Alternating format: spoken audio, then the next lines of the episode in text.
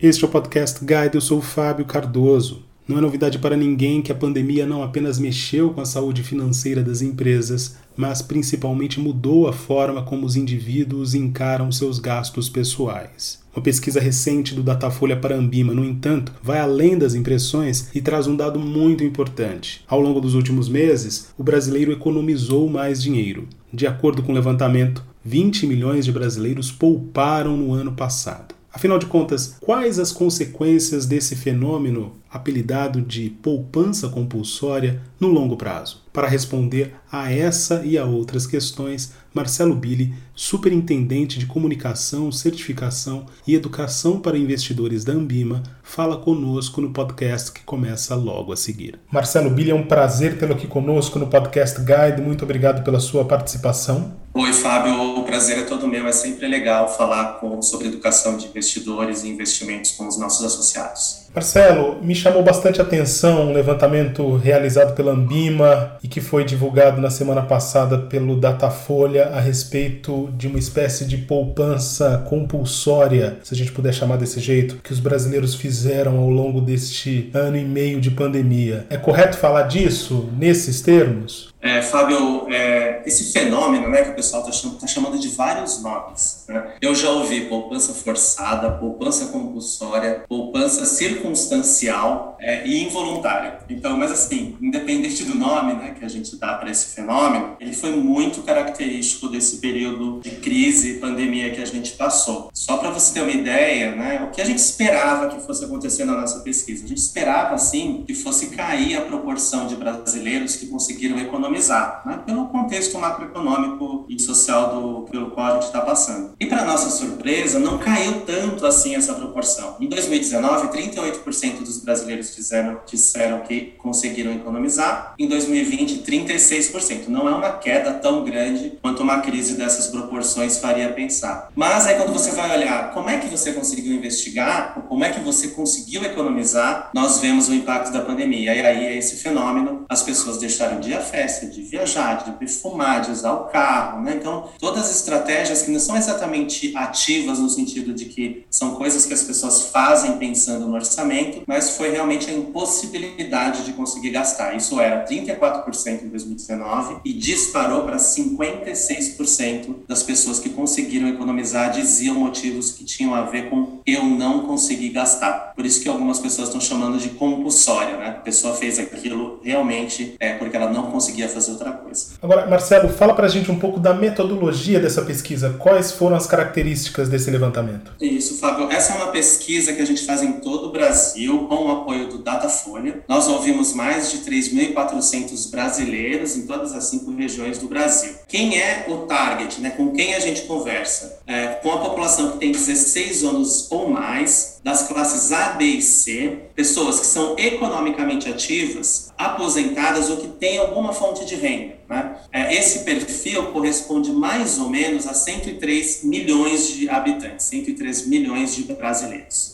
O dado mais curioso, Marcelo, disso é que boa parte desses ajustes ou desses cortes de gastos se pautou exatamente nas áreas que muitos educadores financeiros afirmam que as pessoas precisam fazer, né? Sair bastante, deixar de ir às festas, deixar de consumir, por exemplo, cafezinho no final do dia. Tem um pouco desse cálculo que parece que é diminuto, mas no final do dia ou no final do mês tem um efeito bastante significativo. É isso? É um pouco, né? Esses são aqueles gastos que a gente pode considerar que em alguma medida são supérfluos, né? Ou, vão além daquele do que a gente precisa para sobreviver, vamos dizer assim. O que não significa também que eles não são importantes, né? O que a gente viu acontecer é as pessoas são coisas que as pessoas conseguem viver sem, eu não sei por quanto tempo. O que vai ser do ponto de vista para nós educadores financeiros, né? O que vai ser importante olhar é o quanto de todo esse movimento, quando a pandemia passar, o quanto dele vai permanecer. Então, quanto dessa situação vai virar aprendizado depois da pandemia e depois que a crise passar? Nós não sabemos, a gente fez algumas perguntas tentando estimar isso, né? Para saber, bom, vai ficar mais importante para as pessoas ter uma reserva de emergência? Muita gente entrou no ano de 2020 e também em 2019 sem nenhuma reserva. Então, vai ser importante ter reserva, as pessoas vão mudar o comportamento delas, ou elas vão voltar ao padrão de gasto anterior, né? Tem duas hipóteses, as pessoas vão perceber que elas não precisavam gastar tudo isso, que elas conseguem viver bem com menos, né? E aí a gente vê isso se refletir no comportamento financeiro diferente, ou as pessoas vão retomar os seus hábitos antigos. É, bom, a gente pode até pensar, vai ser a linha do meio, né? A gente vai estar entre esses dois extremos, mas isso eu acho que a gente realmente só vai conseguir descobrir quando os efeitos da pandemia, a própria pandemia realmente passarem e as pessoas se ajustarem a esse todo mundo está chamando de novo normal, né? A propósito dessa primeira fase da pandemia, Marcelo, muitas pessoas imaginavam que em casa, sobretudo com acesso frequente à internet, as compras em sites como da Amazon ou mesmo do Mercado Livre fariam com que as pessoas ficassem ainda mais endividadas, né? Essa era uma perspectiva que existia no começo. Também em outras partes do mundo se viu um fenômeno que alguns economistas chamaram de revenge shopping. Minha pergunta aqui vai nessa linha. O quanto que esse consumo está retesado? Um pouco do que você tinha dito agora nessa última resposta.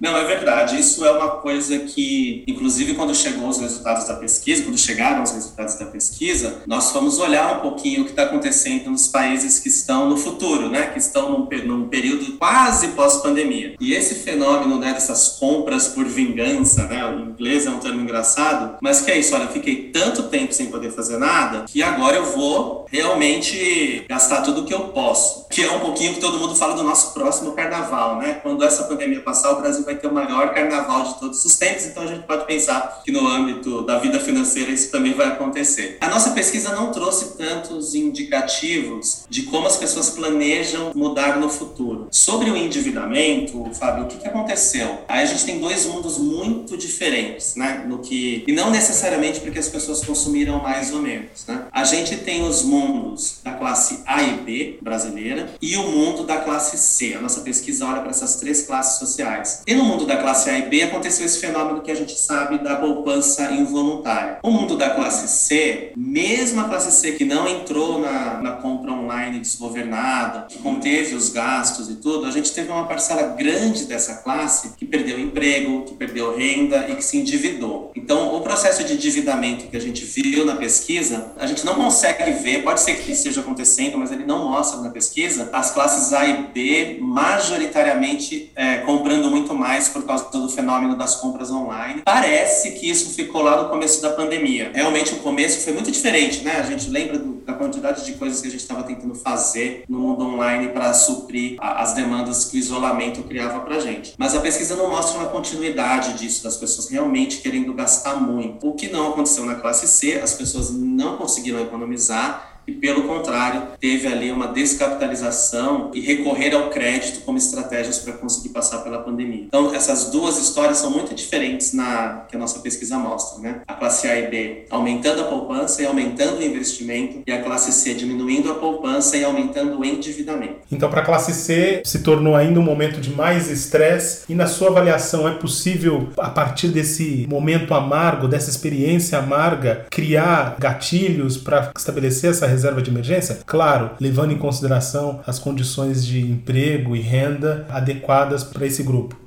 É, eu acho que para as instituições do mercado financeiro tem, tem oportunidades, né, quando a gente olha isso. No caso da classe A e B, é tentar manter um pedaço dessa poupança, né, ajudar as pessoas a não voltarem ao padrão de gasto anterior e manter os, o investimento e manter um orçamento saudável. No caso da classe C, eu acho que tem dois, duas grandes reflexões que a gente pode fazer. A primeira é em relação a como é que a gente leva mais informação, mais educação financeira e, eventualmente, se conseguimos encontrar gatilhos mesmo mesmo, né? Os nudges, né? Como é que a gente cria produtos, serviços que ajuda, que estimula, que dá um empurrãozinho para o pessoal da classe C poupar mais, né? O pessoal das finanças comportamentais estuda muito isso, né? Várias instituições de mercado estão pesquisando isso. Então, como é que a gente transforma esses insights em um empurrãozinho que a classe média precisa para conseguir poupar mais e consequentemente, investir mais. Então, educação financeira eu acho que é uma resposta e é uma oportunidade para as instituições como a Guide que estão atuando aí no mercado. Uh, mas a gente tem a reflexão também de entender se os nossos produtos e serviços de investimento estão conversando com a classe C. Né? As necessidades são diferentes, o comportamento é diferente, as pessoas buscam coisas diferentes. Né? A classe C, especialmente, tem um comportamento muito singular. A gente está conversando com eles, né? os produtos que a gente está oferecendo atendem às necessidades, o que a gente pode oferecer, o que conversa a gente pode ter com essa parcela da população, que é a maior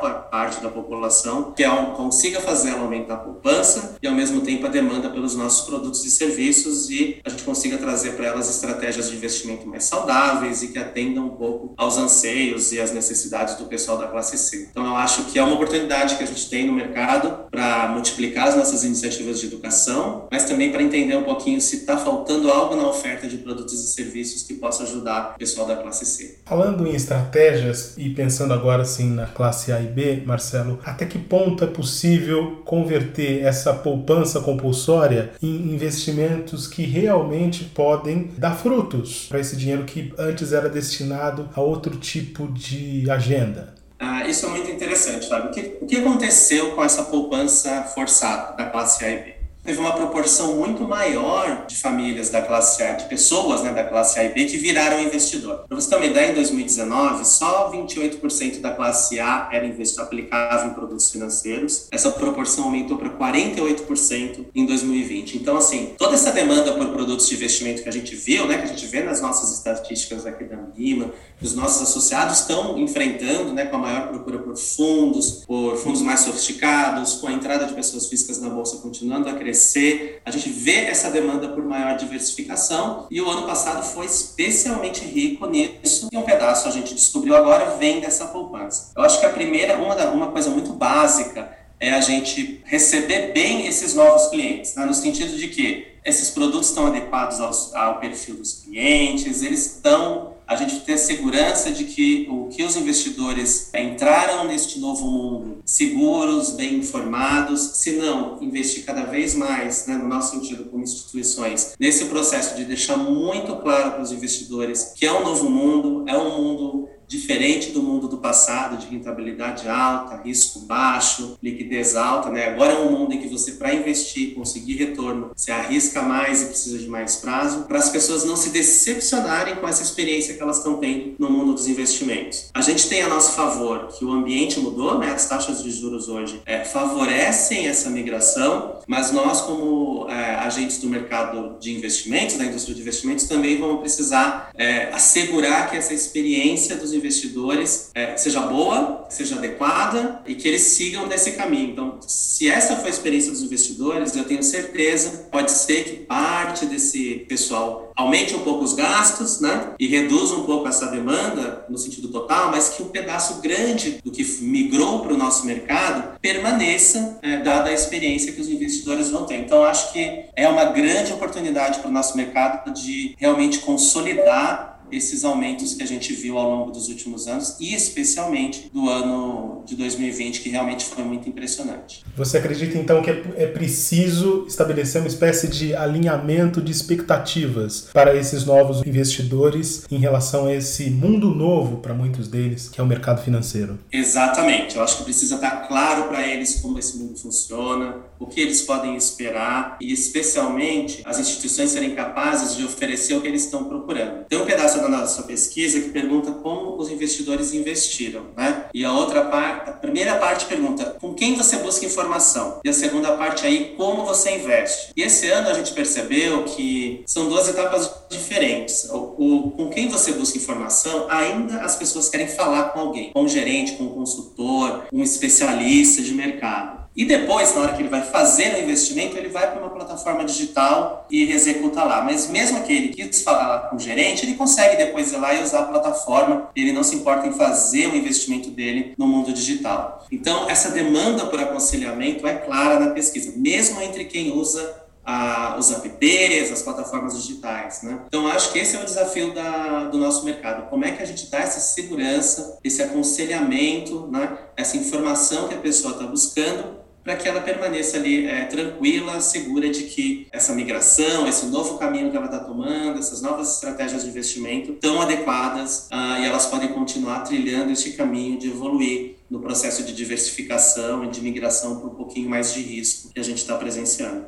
Marcelo, se fosse possível escolher uma história das muitas que essa pesquisa trouxe, qual você selecionaria? Olha, eu realmente Uh, para a gente estar tá conversando com investidores e com o pessoal do mercado financeiro, é esse aspecto de que a busca por informação ainda predominantemente é com um profissional eu acho muito importante, né? Sempre nos surpreende, mas esse ano surpreendeu mais, porque as pessoas realmente migraram para as plataformas digitais, elas fizeram muito mais investimento via plataforma digital, a pesquisa mostrou isso, mas a despeito disso, elas não deixaram de procurar um profissional. Então, os investidores estão falando para a gente que precisam da gente, precisam do mercado financeiro, precisam de um profissional para ajudá-los neste processo. Então, para a gente é uma oportunidade de entender qual vai ser o papel dos profissionais, né? Cada vez, cada vez mais eles vão ter um apoio do mundo virtual, mas qual é o papel do profissional de, investimento, que atua lá na ponta como investidor, e como também a gente torna esse mundo cada vez menos complexo ou cada vez mais fácil de entender para dar essa tranquilidade que o investidor está procurando na hora que eles nos procura para se aconselhar. Marcelo Billy, foi um prazer tê-lo aqui conosco no Podcast Guide. Muito obrigado pela sua entrevista. Eu é agradeço, fico à disposição quando vocês quiserem conversar com a Biba novamente. Um grande abraço. Esta foi mais uma edição do Podcast Guide. A nossa lista completa de entrevistas está disponível no Apple Podcasts,